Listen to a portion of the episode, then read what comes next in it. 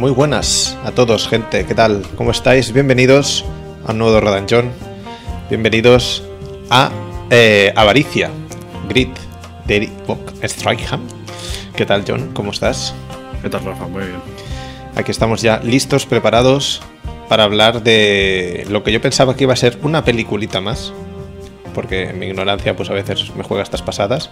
Y me he encontrado un buen mastodonte, un buen bicho pelado, del que tenemos mucha información.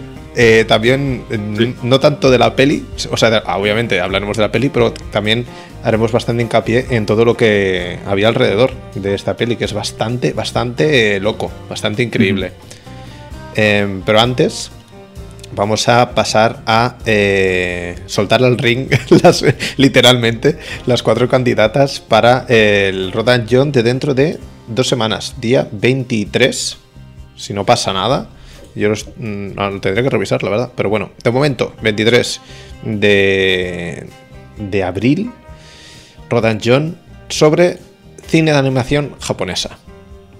Eh, buena suerte a todos. Maya, Maya. La primera de las alternativas es La tumba de las luciérnagas, película ultra mítica, ultra mítica, pero es que las cuatro van a ser ultra míticas. Em, Para que os peguéis un poquito para elegir. exacto. Esta película eh, está basada, bueno, está centrada en la Segunda Guerra Mundial, si no me equivoco. Pues que la, la vi hace que yo sepa, muchísimo. sí. Pues sí. Y es de las que tenéis que coger unos cuantos pañuelos, por si acaso. Por si acaso se pone muy intensa la cosa. Eh, no sé dónde la tenemos disponible esta peli. Eh, En ningún lado. O en Blu-ray o en los mares Egeos. Pues en los mares egeos de internet la tendréis que encontrar si os interesa que hablemos de la tumba de las luciérnagas. Si no, tenéis una de las obras maestras de Satoshi Kon, Perfect Blue, una de las influencias eh, de Matrix, entre otras muchas influencias que había ahí en Matrix. Una De peli Aronofsky también. Exacto. Una peli eh, interesantísima. Que si queréis que hablemos de ella, pues tenéis que escogerla. Y eh, la podéis ver en Los mares Egeos.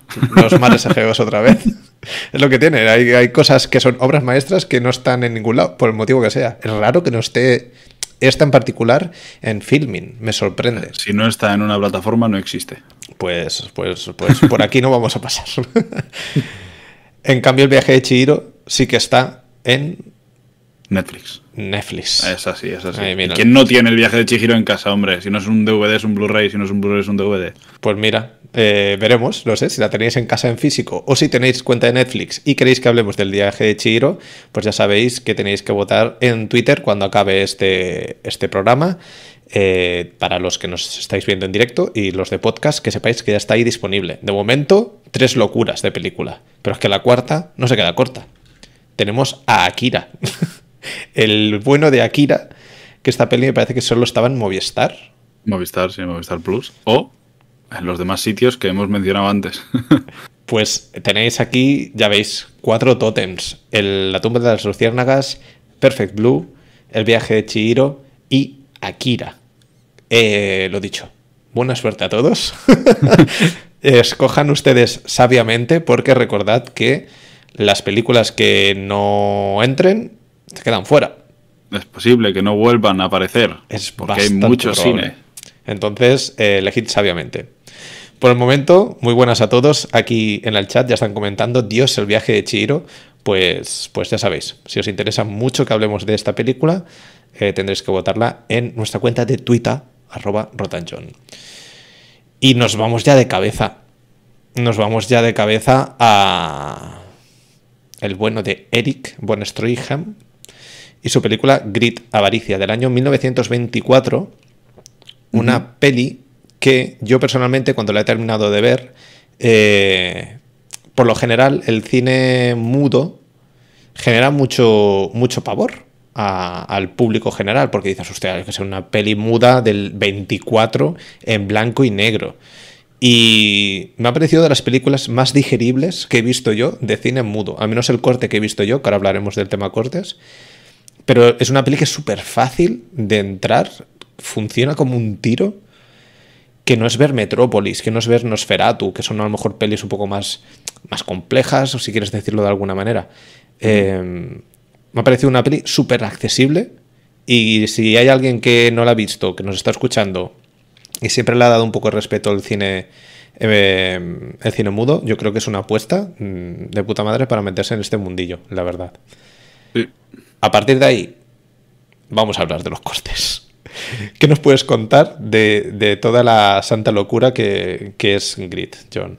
Pues eh, podría podarse de película maldita, ¿no? Solamente por las mutilaciones que ha sufrido Avaricia. Eh, la idea de Strogen viene desde 1920, al parecer, que fue la- como la primera vez en la que Stroheim habló de las ganas que tenía de, de dirigir, de di- dirigir la, una película de, sobre la novela, una, una novela de, de- No recuerdo ahora mismo quién, un tío que se llama Frank, Lo tengo aquí. que la escribió en 1899. Frank Norris. Sí, y, y él la, la quería adaptar. Tuvo problemas de estudios con, con cierta gente que no le caía bien y tal. Y bueno, rebotó y cayó en Metro Goldwyn Mayer, donde al firmar un contrato de tres películas en un año a 2.600 metros de, de celuloide por cada una, firmó con la condicionante de una libertad creativa y eh, poder rodar su, su ansiada avaricia. ¿no? Un poco con avaricia él también para hacer la película. Eh, entre tantas cosas y tantos meses que pasaron rodando, no sé si fueron 11 meses de, de rodaje. Creo que es la primera película eh, rodada íntegramente eh, sin, sin ningún tipo de, de decorado. Que eso abarataba los costes de la película también. Claro. Y, y se fue a prácticamente todos los lugares en los que citaba la novela. Y al parecer quería adaptar palabra por palabra la novela. Prácticamente entera. Lo que tardases en leerte la novela, tardarías en verte la película más o menos, ¿no? Algo así. Que es lo que, lo que sería la película. El rodaje se fue a las 85 horas de rollos. Y se presentó en la metro con un. Con un esto, con 43 rollos de película, creo. Con un carro. No, con 42, 42 rollos de película que fueron como el primer corte, Vale. pero fueron, no sé si 154.000 metros de, de película. Una cosa bestia, una cosa muy loca, Este psicópata. ¿eh? megalómana Este psicópata máximo. y de psicópata. O sea, una cosa sin ningún sentido. Esto, con esto comenzaron las mutilaciones. Llegó el primer corte de 8 horas que solo lo han visto 12 personas en el mundo.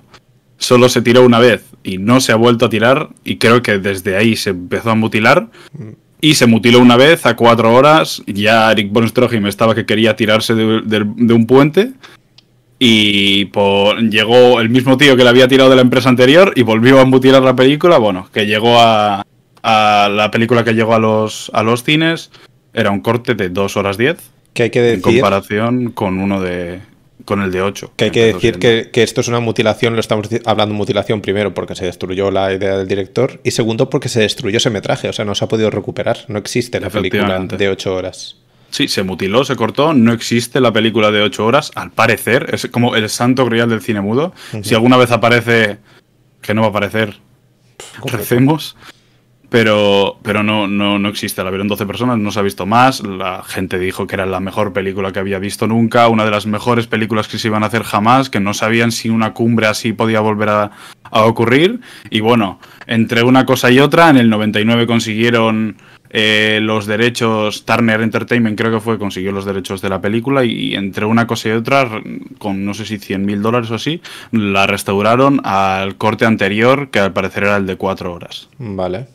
Un corte de 4 horas que no tenía en todo momento metraje visible, sino que muchas de las cosas están recuperadas por eh, fotos de rodaje e imágenes de poco de pocos centímetros de celuloide que puestas una a otra y con los intertítulos originales que sí que consiguieron eh, recuperar, pues hay una película restaurada, una versión de cuatro horas que sería como lo más fiel a la mirada de, de Von Stroheim, que yo he visto personalmente, he visto la película de dos horas y también la versión de cuatro, y tú, Rafa, has visto la de dos. Correcto. Que la, que- la versión de 4 podemos decir que está parcheada, porque lo que dices tú, hay momentos que simplemente es un frame para ilustrar de qué iría la escena. O sea, realmente el corte de 4 horas no existe tampoco.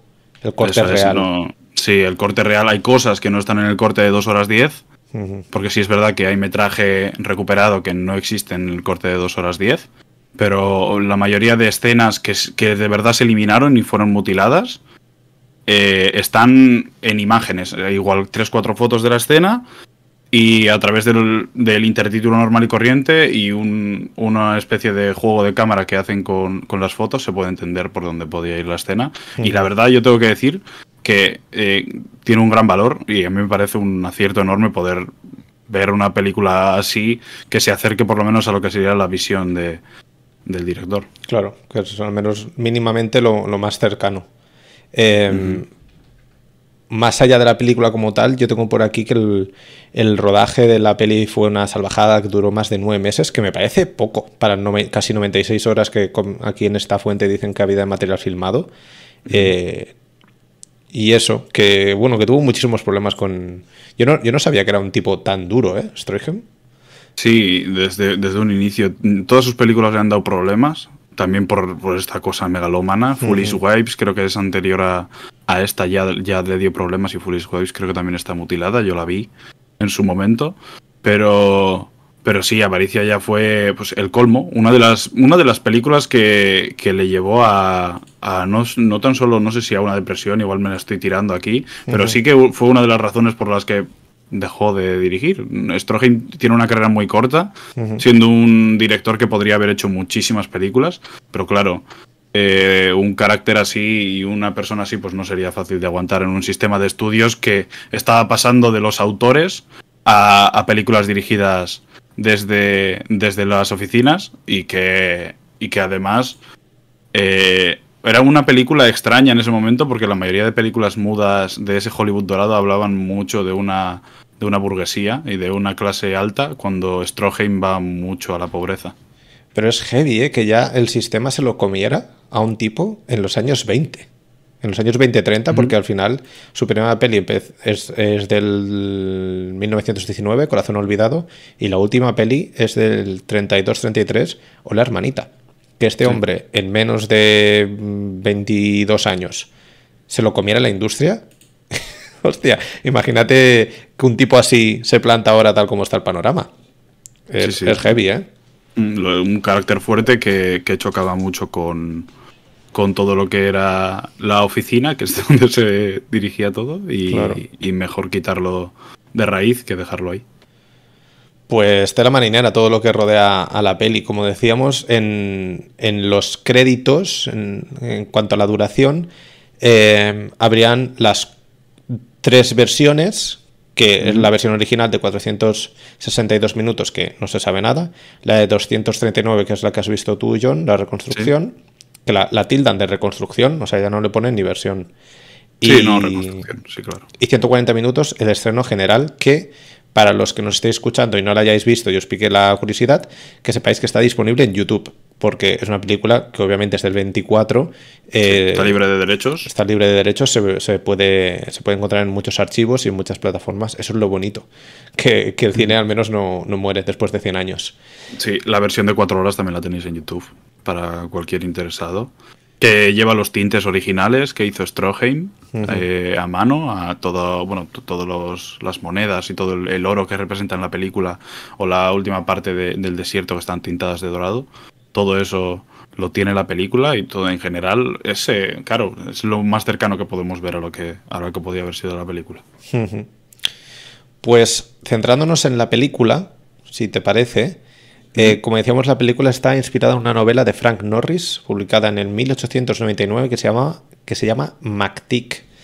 Eh, o sea, no tiene nada que ver el, título, pero sí que está eh, inspirada en la novela que básicamente cuenta la historia del cortejo y matrimonio de una pareja y su posterior descenso a la pobreza, violencia y finalmente al asesinato como resultado de los celos y la codicia. Eh, Avaricia va de lo mismo. Eh, al menos el corte que he visto yo no, no profundiza mucho más allá de la historia personal de estos dos personajes. Eh,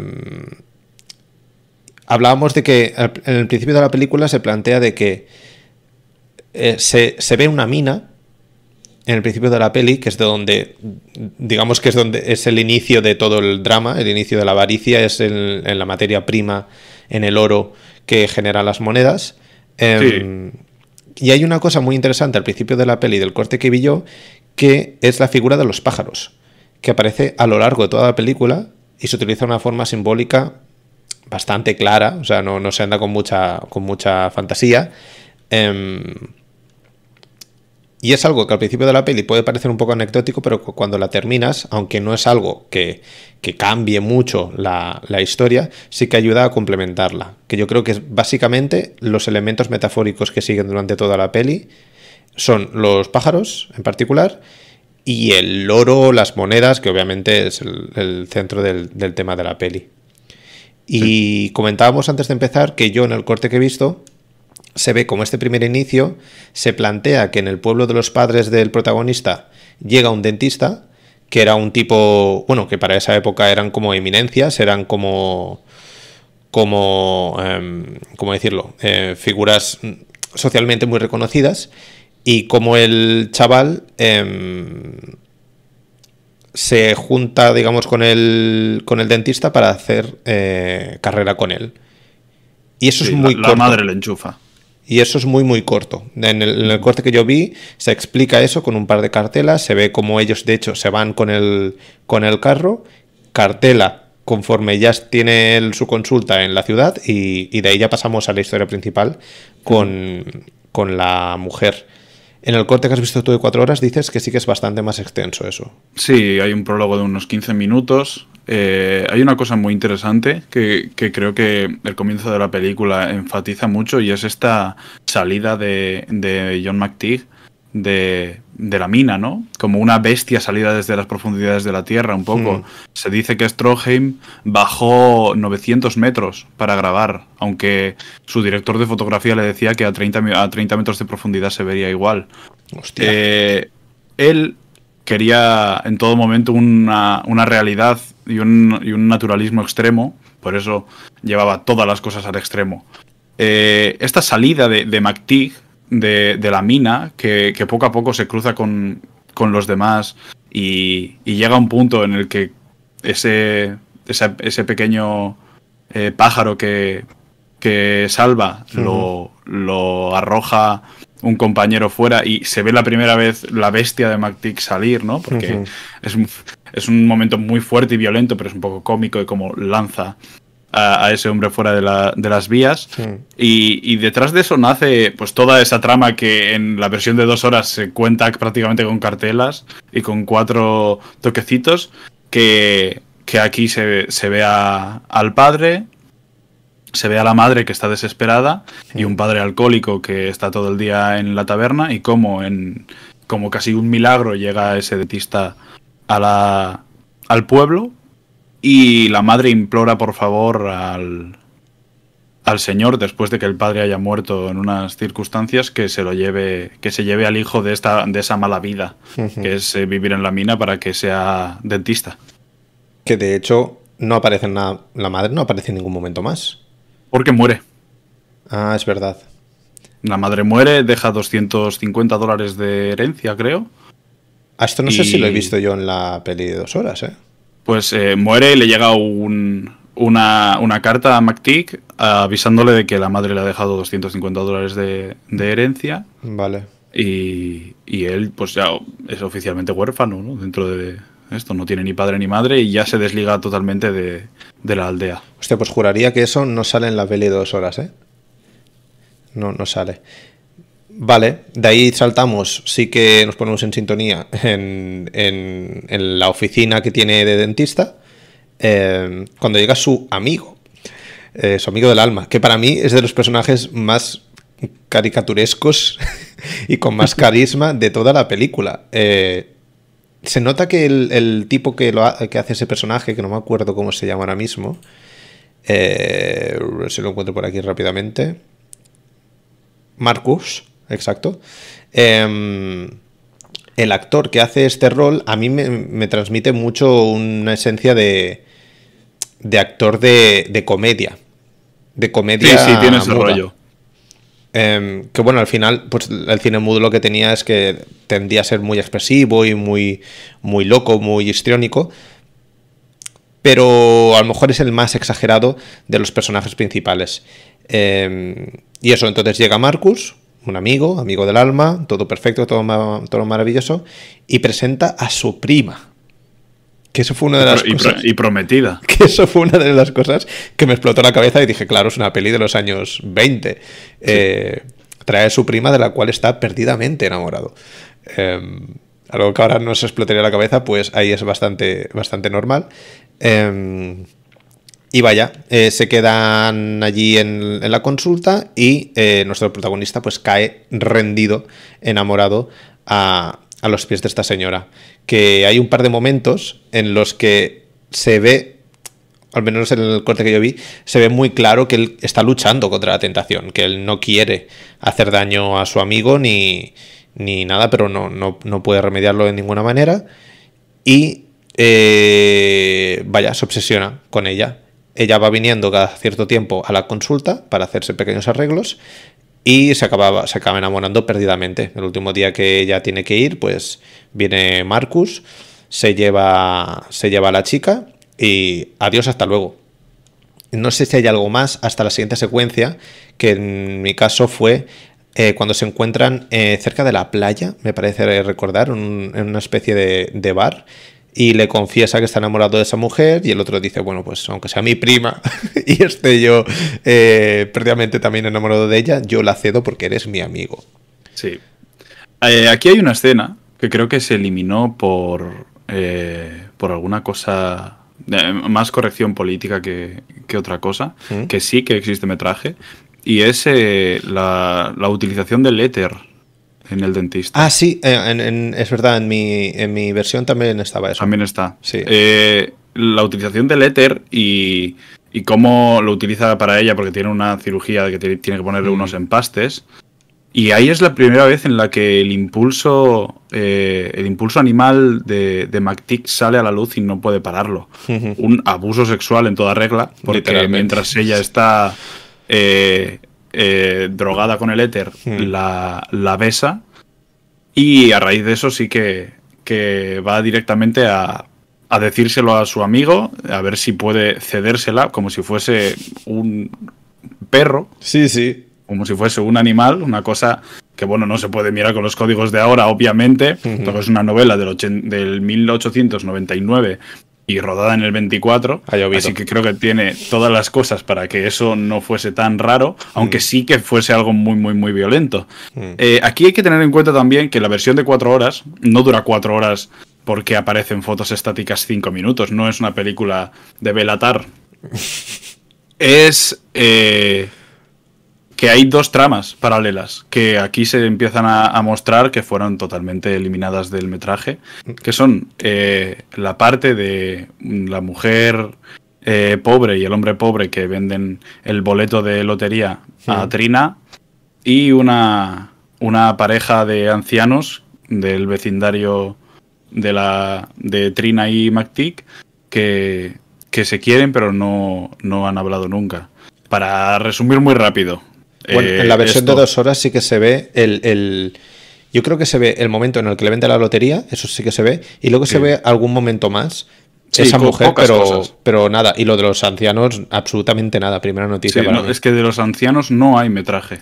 Ah, vale, vale. No hay directamente metraje, son fotos.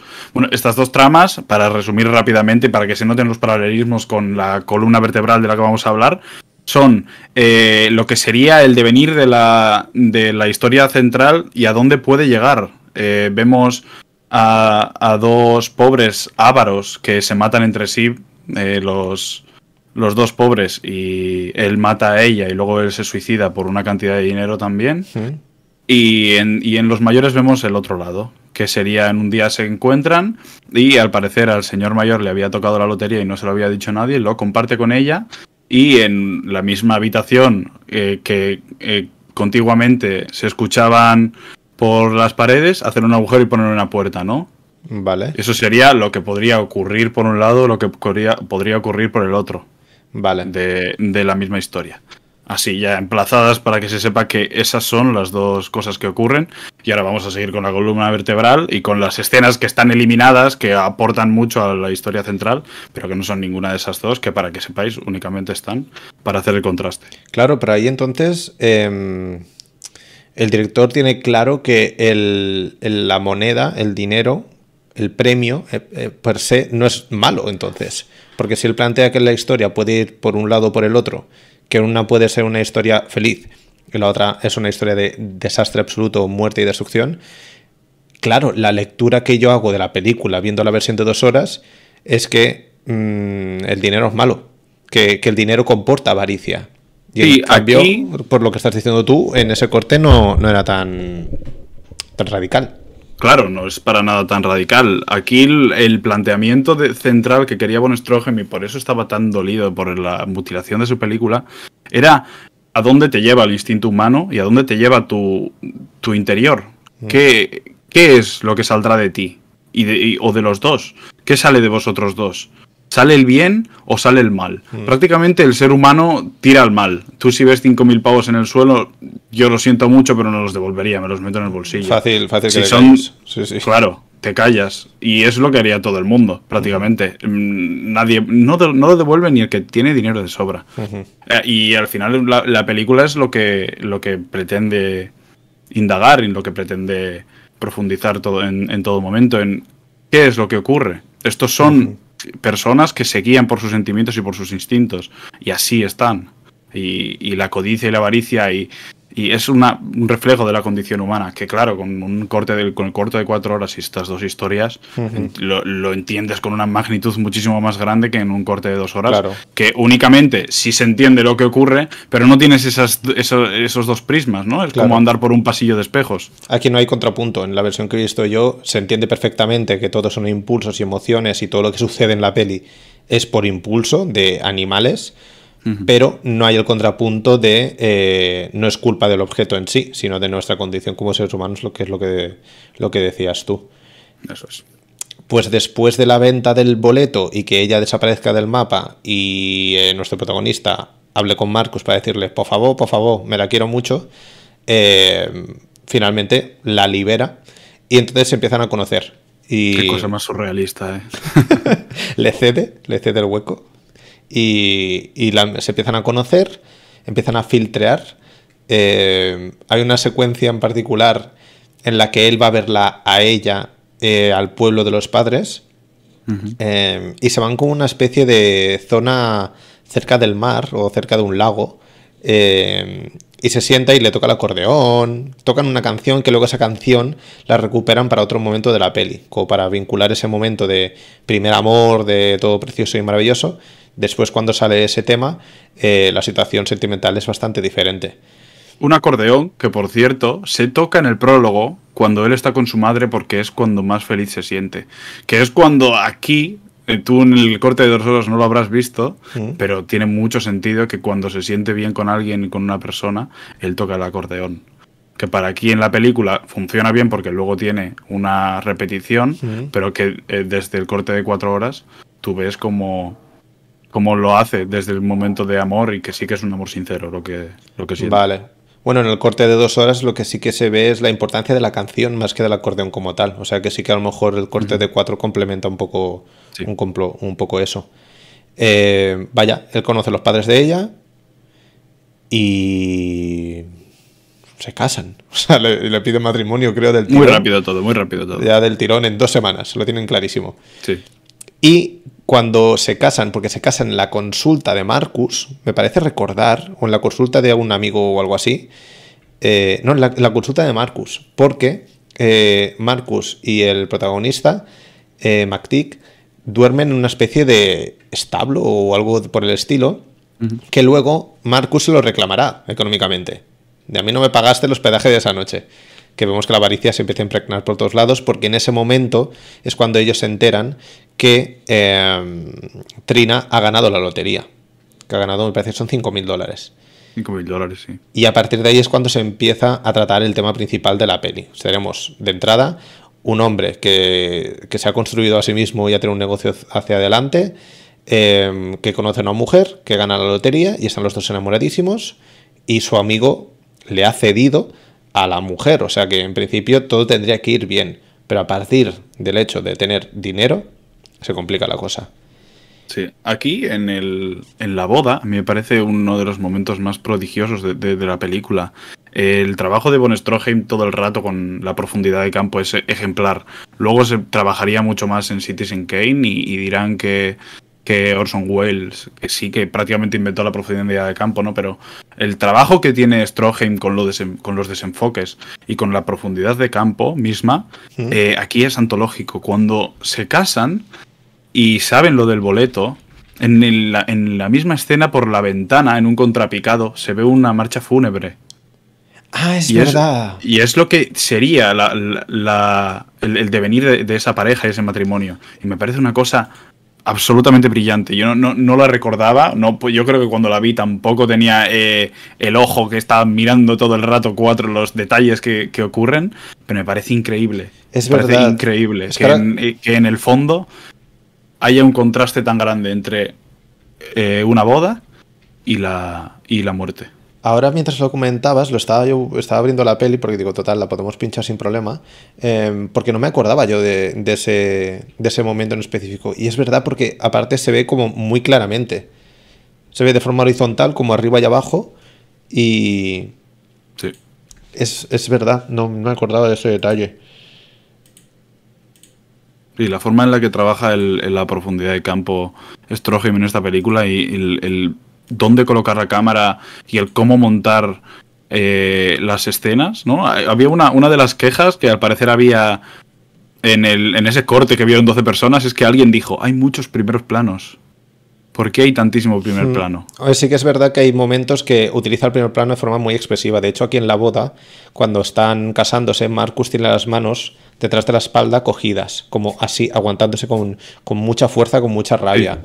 Y, sí que es verdad, a mí me sorprendió eh, que hubiera tanto plano corto, porque por lo general... Este, el cine mudo no ocurría. No, es muy teatral, es como una cosa muy de planos muy abiertos y muy... No, es que esto lo metió Griffith en Intolerancia y en el, nacimiento de una nación, ¿no? En 1914 sí. eh, 14 15 creo que es. Como que no estaba eh, tan, instaurado. Pero no, no se utilizaba tanto y menos con, con esta expresividad y con el y con la, la, significancia que tiene, no sé si significado, significancia, con el significado que tiene en, en Stroheim todos estos primeros planos. Bastante guay, bastante guay todos esos recursos de planos cortos. Ahora estamos, estaba pinchando justo aquí el momento de, de la boda para los que nos ven en YouTube que puedan ver exactamente a lo que nos referíamos con la diferencia de planos y ahora se ve justo el plano de detalle de las manitas, es que es una locura. Aparte se ve ultra definido. Los planos cortos, no sé por qué, se ven mucho más definidos que los. Sí, tendrán, eh, estarán mejor para restaurar, no, no lo sé. La película, en general, aunque sea una restauración, no tiene la calidad de imagen que pueden tener otras. ¿eh? Vi hace, hace unos días vi Straight Shooting de, de John Ford, por ejemplo, que es de. Que, que, está en 4K. es una cosa loquísima. No, esta se ve, se ve chusterilla. Aquí está subida a 1080 HD pero se ve, se ve desenfocada en muchos momentos, bueno, es normal. Sí. Vale, y de ahí ya pasamos a eh, después de la boda. Después de la boda, a ver que yo me acuerde, hay un momento bastante extenso después de la boda. Eh, vuelven a salir los pajarillos, eso sí. Ah, y llegamos a uno de los momentos en los que ya se empieza a ver que ella es una rata que no cede, no tiene rata, eh. ni un puto duro. Que es cuando salen de una especie de, de ópera o del teatro y hay un tipo vendiendo flores y ella tiene dinero, pero le dice, cómprala tú, que no tengo suelto. Que no tengo suelto. No, tengo, suelto, ¿eh? Y hace un primer, ahí, que hace un primer plano al monedero. y no he visto yo un monedero tan lleno ni cuando mi abuela me pasaba dos euros. Fajos de billetes. ¿Qué cosa? A fondo.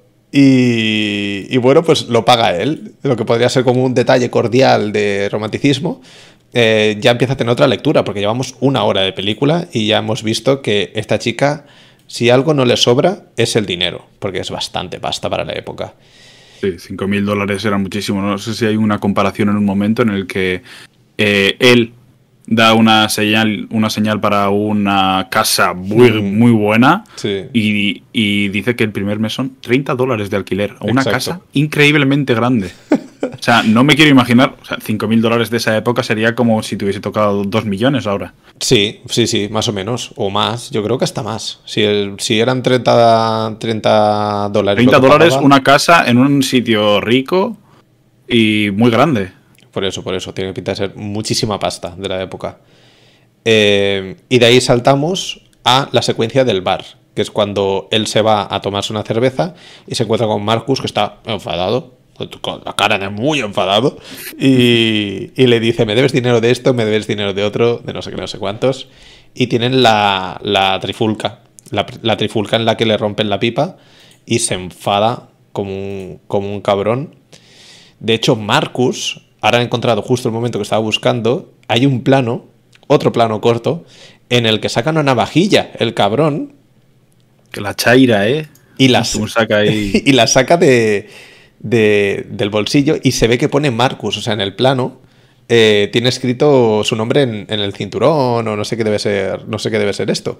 Sí. Eh, y hostia, este fue uno de los planos que más me impactó.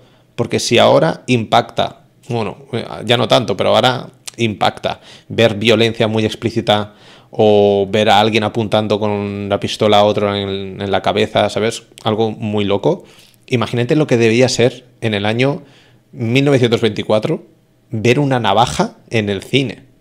No debía ser cualquier cosa, ¿eh?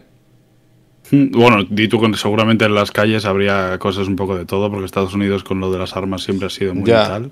Pero, sí, o sea, lo- los códigos de los códigos que habían en el cine era de no violencia y que cualquier cosita, eso sí, eh, acosos a las mujeres y así un Eso- millón, eso sí. pero no vayas a sacar una navaja o una pistola. Eso sí, eso sí. Y de aquí ya pasamos prácticamente, al menos en este corte, a, a la secuencia en la que él, la pareja está en la casa. Que aquí me sorprendió mucho el salto de, de la melena que tiene ella. Voy a pincharlo para que lo Sí, veáis. muy muy grande que no se no se había visto en la película aún. Claro, a mí me da la sensación que, que ella lleve el pelo tan largo significa que ha pasado mucho tiempo. Pero Siempre ha llevado largo, lo que pasa es que lo tenía enrollado en la cabeza. Hostia, no lo sé, me sorprendió porque, claro, se le ve. Es el único momento prácticamente en toda la peli que creo que se le ve que tiene melenaza larga. Sí. Y no sé, me dio la sensación de. De eso, de que había pasado mucho tiempo. Pero bueno, la dinámica es la misma. Que alguien le ha pedido que le dé 50 dólares, él le dice, pues no pasa nada, te sobra la pasta, ¿no? Dale 50 dólares. Y se ve de que ella es una rata. ¿Qué, qué se cree? ¿Que somos millonarios? Sí, sí. Y aquí ya yo creo que es donde se ve por primera vez que el conflicto es un conflicto directo entre ellos. O sea, que realmente tienen un problema eh, de, que, de que no se entienden, de que ella no quiere soltar un duro y él es un poco más chill en ese aspecto. No sé si Hay hay mucho más en el corte de cuatro horas de impaso. Hay una, hay una escena entre medias eh, de ellos dos, y creo que se van. eh, no recuerdo ahora mismo en qué momento de la película está, pero creo que tiene todo el significado para, para lo que estamos contando. Eh, no existe, la escena está por, por imágenes, bastantes imágenes, la verdad. Pero es un picnic al que se van todos, eh, ellos dos, la familia de ella y Marcus. Se van a, a un picnic y tienen una pelea. No, no se ve en ese corte. No, no, no, porque no, no, no hay, no hay, eh, No hay metraje como tal, son imágenes. Hay- y hay una pelea, y, y es donde de verdad empiezan a, a chocar entre, entre sí, y do- y donde eh, McTeague de nuevo vuelve a sacar esa bestia que se había visto al principio de la película, cuando en, en la mina, y le rompe un brazo Pero a, a Marcus. A Marcus. Hostia. Le rompe un brazo a Marcus. Después de, la, después de la pelea de la pipa en el bar. eh, no recuerdo si es antes o después, Vale, vale, pero, pero por ahí. vale. Y es otro de esos eh, enfrentamientos a los que le tienen que separar. Hay una foto muy mítica de la película que es él con una cara de toro Sí, sí. prácticamente al que le, agar- que le agarra un hombre con bigote y una, y una señora. Que que es, es- es- es ese momento y le rompe el brazo al, al amigo y lo tienen que separar en, en ese momento. Eso es otra de las de las de las muestras de cómo se le va y la, la ira que tiene. Que Eh. por ser muy violenta la quitaron del corte también. Yo creo que es probable que eso sea después de. Después de la secuencia de la pipa. Sí, creo que sí, ¿eh? Creo que sí. Porque la secuencia, aunque es bastante violenta, McTick de entrada es bastante. está bastante tranquilo, para que nos entendamos. Pero en cuanto le rompe la pipa, sí que se vuelve mm, loco. Completamente loco. Que aquí estoy pinchando ahora la imagen que decías tú. Es una imagen que se ve súper bien, la verdad. La tenemos aquí puesta en la miniatura. Em, sí que se le ve que está, está, está completamente enajenado. Sí. Muy bien. De, lo que sí que hay una imagen interesante, que esto no lo utiliza muchísimo eh, Eric von Stroheim durante la peli, pero sí que se utilizaba mucho como recurso en el cine mudo, que lo estoy pinchando ahora, es el reencuadre dentro del cuadro con viñeta. El viñeteado de ese detalle que quiere que veamos en un momento determinado. Que es cuando ella eh, se pone crema en las manos. Eh, eh, no hay, ya os digo, no sale tantas veces este viñeteado para centrar mucho la, la atención del espectador, pero aquí funciona de puta madre, la verdad. No sé por qué opta por el viñeteado en vez de por el plano corto, cuando ya lo he utilizado durante algunas veces. Pero bueno, sea como sea, se queda, bastante claro. Que de hecho, eso es lo que quería ver yo, aquí salta directamente a la secuencia en la que vemos estas manos que dan un terror absoluto eh, tocando las monedas. En esta versión, como vemos, no está, no está pintado, no está coloreado. Me parece que antes te había dicho que sí, pero como, vemos aquí, no está coloreado. Eh, en la versión que tú viste, sí, ¿no? Sí, hay que tener en cuenta que von Stroheim eh, pintó personalmente todo, todas las monedas y todo lo que es eh, dorado lo tintó, lo tintó él. Hmm. Así que las monedas y, por ejemplo, el, empaste de los dientes que, muestra la, la, mujer son color dorado. Tiene una fuerza en, la imagen de otro mundo, de verdad. Hmm, yo lo he visto en algún frame o en algo que he visto por ahí, pero en la peli sí que es verdad que en la versión de dos horas no sale. Em, y bueno, da, un terror lo que decías tú antes, antes de, que habláramos aquí en público, que hemos comentado un poco. Se nota la avaricia en las manos, en la forma de las manos, están como deformadas. Lo flacas que son, los largos que están los dedos. Sí, bueno, tiene un. Yo creo que es prácticamente todo maquillaje. Pero hostia, da, da, da cosica, ¿eh? Da cosica. Mm. Luego hay que tener en cuenta en la película, que creo que esto no está en el corte de dos horas, que de agarrar las monedas se le gangrenan los dedos. Y se los tienen que amputar. No sale esto. Mm. Hostia, claro. Es que, claro, se pierden muchos detalles que son muy poderosos, ¿eh? Sí, de estar agarrando las monedas, al final se le engangrenan los dedos y se ve. Es otro de los momentos que está tintado, la mano está tintada de un azul morado. Y, y llega el médico y le dice: hay que amputar o los dedos o la mano. y ahí y, se, le, se le amputan. Luego, cuando llega MacTick, por ejemplo, esto ya no estoy adelantando, pero cuando ella está en otra casa y llega MacTick después de haberle robado 450 dólares mm. a donde ella pedirle más dinero, mm. que ella le dice que no, si tú te fijas en las manos ves que no tiene todos los dedos y que algunos tienen otra altura. Ah, Eso es porque en escenas anteriores eh, se le ha dicho que se le van a amputar. Y es una escena que existe metraje, ¿eh? Está quitada por lo explícito o lo violento que podría ser para la época. Pues no, en este corte no sale y la verdad no me he fijado yo en esto de las manos. Lo que sí que me fijé mucho es lo que hablábamos de, de la simbología de los, de los animales, de los pájaros, eh, en la siguiente escena, que es justamente cuando vuelve Marcus y se... Bueno, se dije como que focaliza mucho la atención entre los pájaros y el gato. Sí, es alucinante eso que en un plano cortísimo del gato, que se ve increíble, que yo creo que básicamente el gato simboliza a Marcus y a ellos dos los pájaros, o sea, tiene cero misterio. dentro de la jaula, sí, sí. Es bastante, es bastante claro. Pero le da bastante peso porque sale varias veces. El gato mm. llega a subirse encima de la jaula y todo. Sí, es uno de los momentos además ya de, de cambio en la película, de, de, gran cambio en la película, porque Marcus le hunde el negocio y prácticamente la vida laboral a McTick, que es un poco lo que sostenía esa pareja. Claro, que le dice, bueno... que McTick tuviese un dinero para poder subsistir él ah. y que su mujer siguiese guardando dinero como si fuesen muy, muy pobres. Que parece que hay cierta tregua por parte de Marcus, lo que pasa que es un cabrón y va por la espalda. Porque aquí les hace mm. muy buen plan, pero luego cuando se va, que ellos se ríen también que aquí buenos no hay ninguno tampoco. Porque claro, Marcus lo hace como una, con una vendetta personal a lo que le han dicho a él también. 100%. De hecho, se ve cómo se fusionan las caras de... Es que es buenísimo este momento, ¿eh? lo estoy pinchando ahora. Eh, cómo se fusiona la cara de Marcus con la cara del gato. Luego salta al plano de los pájaros desde la jaula, desde el punto de vista del gato, volvemos al gato y volvemos a la cara de Marcus. O sea, lo explica perfecto con la imagen. Buena suerte a los dos y se pira.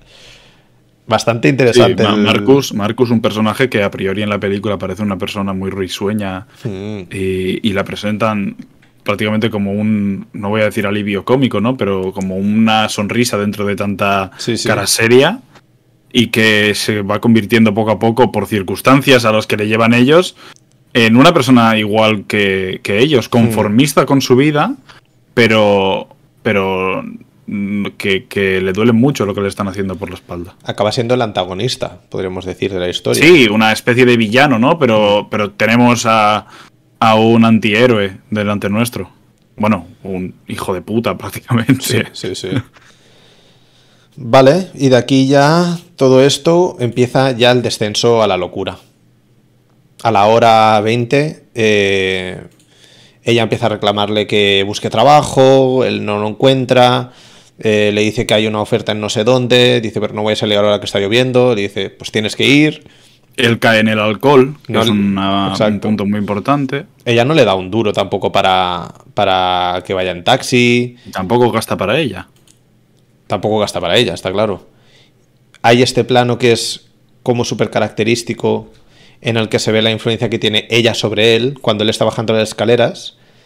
Es bastante curioso porque por lo general, cuando hay mucha superficie visual a nivel de la imagen, cuando el peso visual lo sostiene un personaje, em, tendemos a entender que el poder lo tiene él en la escena, en ese momento en específico. Y aquí es completamente lo contrario. Porque Stroheim lo que hace es acorralarla a ella al final. Vemos a él que está ya volviéndose un poco loco porque tiene la mirada bastante perdida. Pero como ella tiene la posición un poco más superior a nivel de imagen y tiene el foco de luz apuntándole a la cara, se la ve que es como, como el cuervo de Edgar Allan Poe que estaba encima de la mm. repisa, ¿sabes? Que estaba vigilando constantemente. Eh, este plano es bastante, bastante poderoso, la verdad, muy guay. En cuanto, a, en cuanto a composición y, lo que son las escenas ya cinematográficamente hablando, es de una perfección eh, que, abruma. O sea, Stroheim se nota que lo tenía todo pensado, todo estudiado. O sea, es una, película que yo personalmente no puedo sacarle ningún pero en, nada. O sea, ya, ya, fuera de gustos personales que te guste más, que sea una, bueno, que lo enfoque él como una tragedia griega, ¿no? Como dijo que lo enfocaba, y que sea muy novelística, ¿no? Porque sigue una estructura muy de, de, novela. Es una película alucinante y, con, y, visualmente absolutamente descriptiva. Eh, yo, yo pensaba que puedes cerrar los ojos cuando hay intertítulos y vas a seguir entendiendo lo que está ocurriendo. Eso es verdad, ¿eh? Se entiende perfecto. O sea, eso es una de las virtudes que tiene el cine mudo, hmm. que, no le pasan a películas de ahora. Yo algunas veces he hecho la prueba con películas que me gustan mucho a, verlas sin sonido, ¿no? Una vez lo hice eh, en el bar, que estaba, estaba tirando en TCM Last Picture Show de Peter Bogdanovich y estaba sin sonido y digo, hostia, estoy entendiendo todo, esto es alucinante. Es, el valor que tiene la, imagen, que ahora no, existe. Y aquí en el cine mudo todo era imagen. De hecho, se criticó mucho al cine sonoro por eso, porque prostituía mucho el mensaje de, las pelis. Eh, sí, sí, aquí el director eh, pues lo explica todo con la imagen de una forma perfecta de toda esta secuencia ya pasamos, no sé si hay algo más en el corte de cuatro horas, a la secuencia del bar, que es lo que decías tú, que es cuando ya empieza a emborracharse ahí con, toda la, con todos los amigos. Eh, que claro, al final el alcohol, como en muchas historias, es el catalizador para que salga la bestia que tiene MacTick eh, escondida. Sí, la bestia que se ha visto un poquito hmm. en tres, cuatro cosas durante la película, pero que, que el alcohol hace desinhibirse ya totalmente y prácticamente es un monstruo con patas. Y de aquí pasamos al abuso físico directo. La, maltrata duro. Ella también sigue con el. maltrata psicológicamente mucho también. Sí, sí, sí. Y sigue con el chip de no gastarse un duro, de tiene un cajón lleno de dinero y están los dos sufriendo, están comiendo comida podrida. Porque hay sí, prefieren vivir en la pobreza. Hay un momento que ella va a comprar carne y le dicen: Esta carne no se ha dado ni a los perros, dice el carnicero. Y ella se la lleva. Sí, dice, una carne más barata, dice, esta de hace tres días, y va cogiendo y oliendo y huele mal. Y coge dos, trozos y, lo que creía él que iba a ser comida para los dos, ella le dice, cómpratelo tú con tu dinero. Sí, sí, sí. Que es una. que eh, están los dos en la mierda, Están en la pobreza, la no tienen absoluta. dinero. Ella, bueno, e- ella tiene mucho dinero que no quiere gastar nunca. Mm. Y, y compra. que es como coger raspas de, de un pescado para hacer caldo. O sea, una cosa. También la, la mirada esta de, de clases, que, está, aunque no sea el tema central de la película, ¿no? Eh, que. De, de- de cómo fluctúan y cómo en ningún momento van a la, a la opulencia, pudiendo ir a la opulencia, ¿no? No, no, en absoluto. Pero también es una, es una muestra de, de lo que era el, el ser humano y de que en esa época también había gente así ya dejando de lado la avaricia o, o lo que piensen de tal, o sea, hay gente que era así desgraciada que en el corte de cuatro horas se ve mucho en las partes de, de los otros dos pobres, que son el camino que está llevando esta pareja que tú mientras ves en el montaje paralelo, que es muy interesante, en, en- en el corte de cuatro horas, cómo va montando paralelamente la- las acciones de una, de una y otra pareja. Aquí yo creo que la peli con 2.10 funciona de puta madre, pero sí que es verdad que ese, ese contrapunto le daría un puntito más a la peli, ¿eh?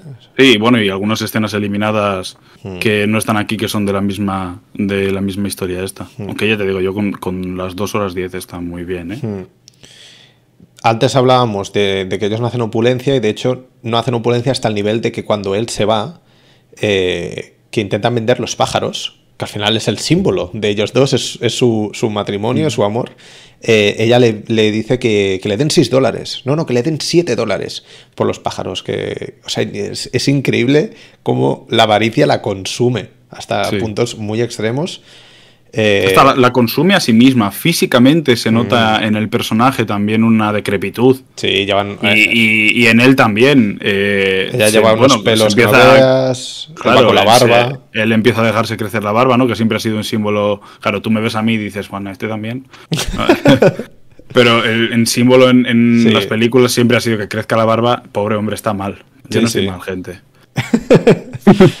Sí, sí, al final es un símbolo de vagabundo, de gente que no tiene un duro. Aquí se les ve bastante demacrados. Y él le dice, bueno, hasta luego, y desaparece de su vida. Pero se ve en la situación de que está en la puta calle sin un duro y eh, al final acaba, acaba volviendo, volviendo a casa.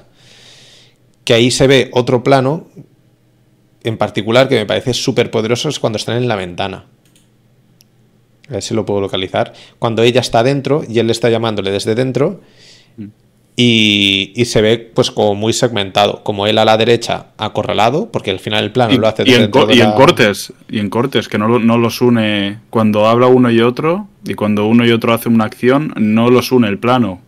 Podían haber rodado esto directamente desde una mirada o desde otra, y hay cortes en todo momento. Hay un corte hacia él que mira de arriba y un corte hacia ella que mira hacia, hacia abajo. abajo. Exacto. Y en ese corte, si tú te fijas en cómo abre la ventana, la mano le faltan dedos Ah, y mira, falanges. eso lo has comentado antes, no lo he llegado a ver. Justo lo tenemos aquí. Ahí se ve que le falta alguna falange. Ah, es verdad.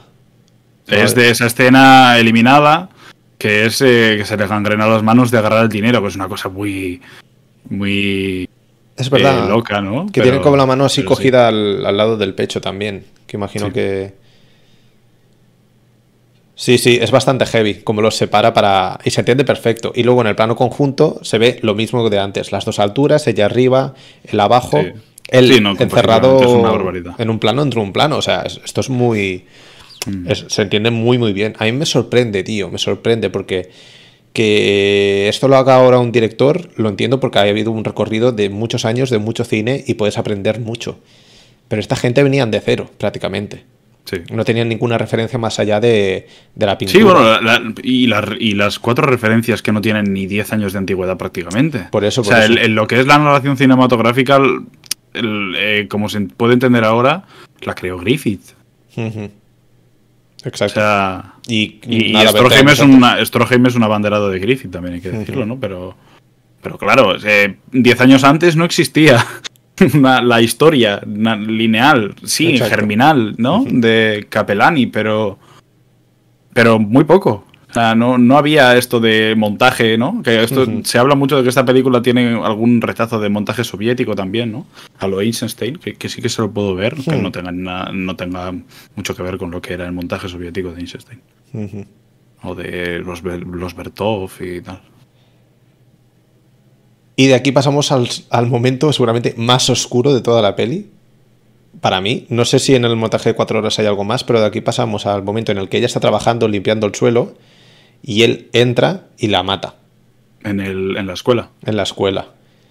Que se ve, o sea, pa- para mí es, es ultra tétrico. Mm, me tras- Y, y es, y es en fuera de campo, ¿no? Sí, no se le ve a Porque muerte. la, el- la muerte no se ve. Eso es una. Eso es un, un recurso que se me ha hecho muy extraño ver en, en esta película. Porque no lo recordaba. Y no es, no es eh, muy normal ver en una peli de esta época, por lo menos para mí, que no tengo un bagaje de cine mudo tan grande como puede tener otra gente, ver eh, escenas en fuera de campo. Es Este verdad. tipo de escenas en fuera de campo que están grabadas directamente con una voluntad y con, y con una, una ambición de mostrar algo y que las paredes de los lados limiten la imagen a, una, a un monstruo en, en- encuadrado y a un asesinato que están fuera de campo en, en la, en la misma escena, aunque luego muestren el, el cadáver ¿no? en, eh, después. Pero es una cosa que a mí me ha dejado alucinado, el, el no querer mostrar la violencia de lo, de lo extrema que puede ser cuando la película anteriormente ha tenido cosas, Sí, sí, cosas sí. duras. Y aparte se ve. Bueno, se- se- antes se ve cómo le muerde los dedos, o sea, de la marinera.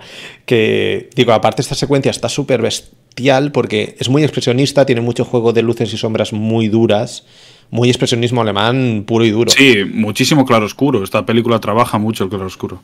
Y aparte esta secuencia juega con muchos niveles. O sea, tú estás viendo con mucha profundidad a lo largo de, de la estancia, porque abre una puerta y luego hay otra puerta detrás. Y, y van discutiéndose y hay como toda, que toda esa profundidad psicológica de lo que se ha ido trabajando se ve físicamente en un espacio que tiene huecos, que está roto, que hay un haz de luz, pero está todo oscuro, que hay como una sala dentro de una sala. Es como que Sí, hay como profundizan en el... dos o tres niveles, ¿no? Es una cosa que yo había. que yo he visto recientemente en, en Street Shooting de, de John Ford. Y ese, e- esa, esa capacidad de construir diferentes niveles de acción es Hmm. una cosa que me vuelve loco. Sobre todo verlo en cine, en cine prácticamente primitivo. Me vuelve, me vuelve loco. El poder ver cómo una persona consume prácticamente todo el plano y un caballo detrás tiene eh, el mismo valor por la acción que está haciendo que el que consume el plano delante.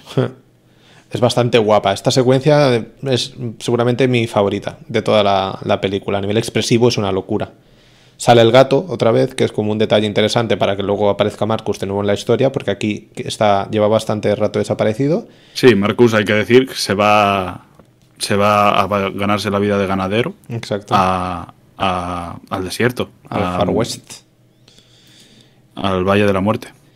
Y de hecho, en la peli tal cual, cuando sale MacTick por la puerta, corte a minuto 50, Sí, 1.50. elipsis, elipsis grande. En mi película es minuto, tres horas, eh, mucho, tres horas, Tres horas y pico. veinte, creo, tres horas diez, tres horas veinte, por ahí, y corta, corta allí. Aquí- Corta al Valle de la Muerte. Aquí en este corte lo que sí que hay es que cuando MacTick se va con el plano general, hay un plano muy metafórico en que se ve una mano que está eh, como cogiendo a dos personas. No se ve quiénes son, pero yo creo que se entiende que son esa pareja que están siendo consumidos por, por la avaricia. Me sorprende que mm, maten al personaje de la mujer a estas alturas de la peli, porque la verdad que yo pensaba que sería como el final de todo. Pero no, no, saltamos a otro espacio diferente, un espacio mucho más iluminado, es, es un cambio bestial para ser el, el final de la peli, que bueno, luego entendemos que es el corte de dos horas y seguramente hay más desarrollo de todo esto. Y eso, el Monument Valley eh, corta, no sé si en la versión de dos horas está, un tintado amarillo ya. Aquí no. donde la, la avaricia eh, consume absolutamente todo, ¿no? El, la- Mm. el calor de- del Valle de la Muerte y, y la- lo lo que sigue a esto, ¿no? Porque él escapa de, de la ley porque le persiguen al haber matado y, y robado la fortuna de, de su mujer y escapa allí y todo es dorado. Ya todo es todo es color color oro. pero todo el frame. Todo. Hostia, El frame. Hay, un cam- hay un cambio eh, significativo al final que es muy, muy, muy poderoso en los últimos dos planos de la película, pero todo es amarillo, ya todo se convierte en amarillo. Pues a mí ya me sorprendió el contraste del cambio de espacio, porque claro, al ser como mucho más libre, iluminado, el desierto, como que rebota la luz, ya me pareció como, una apuesta muy loca. Pues tintarlo de amarillo, eso tiene que ser un, espectáculo, la verdad. Y en el corte de dos horas no hay mucho más. Eh, Marcus decide que va a ir a por él y se va con una pequeña cuadrilla y cuando se plantan en medio del desierto dicen nosotros no seguimos porque esto es un suicidio. Y básicamente lo que sucede al final es que la avaricia los lleva a, dos, a los dos al Valle de la Muerte a pegarse tortazos hasta el fin de los tiempos y desgraciadamente eh, pues el único que sobrevive, que es MacTic, se ve anclado al cuerpo inerte, muerto de Marcus y ahí acepta un poco su destino y ya está. La película sí que acaba con las monedas en el suelo, reflejando en la, en la luz y, fin. No sé en el corte de cuatro horas si hay mucho más. Bueno, él lo persigue por el desierto, ¿no? Y. Y. Eh, cuando se encuentran, empiezan. Bueno, esto está. Creo que es todo metraje prácticamente. Esto está en. Es la misma versión al final. Pero es muy. Es muy curioso cómo soluciona la película, ¿no? Cómo soluciona el problema de los demás. Hmm. de, los dos personajes. Porque si, si bien él lo persigue por el dinero y no, y no por haber matado a su prima, que es una cosa un poco rara, eh, cuando dispara al, al caballo rompe la cantimplora también. Ah, sí, eso es verdad. Es verdad que se queda. sí, y cae todo, todo el agua. Entonces es cuando él, que consigue después matarle a él y se queda enganchado, es como a, donde te lleva, ¿no? Toda esta avaricia, que no te lleva a ningún lado más que a, la muerte. Él se queda cerca de la escapatoria, pero a la vez lejos, porque está atado a un cadáver. Y así cierra la peli, con, la muerte de, de tres personajes súper importantes durante toda la peli, como la avaricia y el dinero y todo esto les ha llevado al desastre absoluto y en este corte de, dos horas la verdad que el final es, es bastante desalentador no, mm. no da mucho margen a, la celebración. el de cuarto, el de cuatro horas es igual, es el, mismo final. Y aquí en lo que comentaba de los tintes es que al final el tinte del suelo desaparece y solo se queda en el cielo, el dorado. Ah, vale. Justo en el último plano, que es un plano general muy grande. ¿En por cierto, cielo? sí, sí, en el cielo. En el calor del Valle de la Muerte, ¿no? Que es donde, donde mueren. Claro. Que, por cierto, hay que comentar que estuvieron dos meses grabando en verano en el Valle de la, Valle de la Muerte. que llegaron a temperaturas de 51 grados. Madre mía, qué locura. Y muchos de ellos, eh, muchos de los que estaban ahí del equipo, enfermaron. Hombre, para no enfermar, joder. Sí, había momentos en los que Von Stroheim los dejaba a los dos actores a merced de la nada y, les decía que descargaran la frustración que tienen contra él en, en la misma pelea para que se viese lo que estaba el, lo que, el, el, clímax ¿no? de todo. Qué bestia. El método. El método en el año 24, ¿eh? Mm. no está mal. Pues muy bien. Eh, esto ha sido Grit. Casi nada. Eh, yo ya os digo, para los que estéis escuchando o viendo esto muy a posteriori y os dé un poco de terror el cine de. El cine de. En blanco y negro, cine mudo. Mm, yo creo que es una muy buena alternativa a la versión de dos horas al menos para meterse en este mundillo porque es súper fácil, se entiende perfecto y se digiere bien la peli. No es una peli para nada, para nada densa. Em, si te parece, eh, soltamos las cuatro candidatas para el próximo programa. Contad que será seguramente el día 23, de no ser así, recordad, nos seguís en Twitter y ahí estaréis al tanto de todas las modificaciones que hagamos, tanto de fechas como de, como de horas en el caso de día de hoy. Em, y también pues podréis votar a vuestras favoritas, a vuestra película favorita para el próximo programa. Como primera opción tenemos La tumba de las luciérnagas, una peli que tendréis que buscar en los lares, porque no está en ninguna plataforma. Por ahí, por ahí o en Blu-ray. O en Blu-ray. Tenemos Perfect Blue de Satoshi Kon, que también habrá que ingeniárselas un poco para dar, para dar con ella. Tenemos El viaje de Chihiro, que sí que estaba disponible en Netflix, si no me equivoco. Eh, obra maestra de Miyazaki. Hemos tenido que, escoger una de Miyazaki y la verdad podemos haber escogido cualquiera, porque es que... estábamos entre hacer todas de Miyazaki que os pegaseis como ratas por un churro O, o, poner cine de animación en general, porque es que si no, no iba a haber otra mucha opción. Entonces, pues vamos a poner un poquito de todo. A Takahata, a Miyazaki, a, a Satoshi Kon y a, y al director de. ¿Este? ¿Cómo se llama? Ka- eh, eh, Katsuhiro Otomo, el de El Akira. de Akira. Que es la cuarta de las alternativas, Akira. Que esta sí que estaba en Movistar Plus. Movistar Plus, y que han sacado una edición muy bonita en 4K y en Blu-ray hace nada, que la tenéis en todos los lados también para cogerla. Y no os vais a arrepentir. No os vais a arrepentir, ¿eh? Esta, esta peli sí que es una cosa bárbara. Yo tuve el placer de leerme los cómics y, y no tiene ningún tipo de sentido lo bien hecha que está la película. Yo, yo solo hablo de, de la película. Yo la vi en el cine y flipé. Es alucinante. Sería envidia verla en el cine, tú. Uf. Pues lo dicho, muchas gracias a todos por estar ahí. Eh, gracias por compartir este espacio de tiempo con nosotros. Recordad, seguidnos en redes sociales para votar sobre las pelis que queréis que hablemos.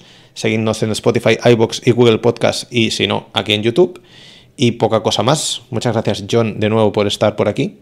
A ti también, Rafa. Y una cosita más. Ruido de fondo de esta semana. Exacto. Ha habido ruido de fondo esta semana.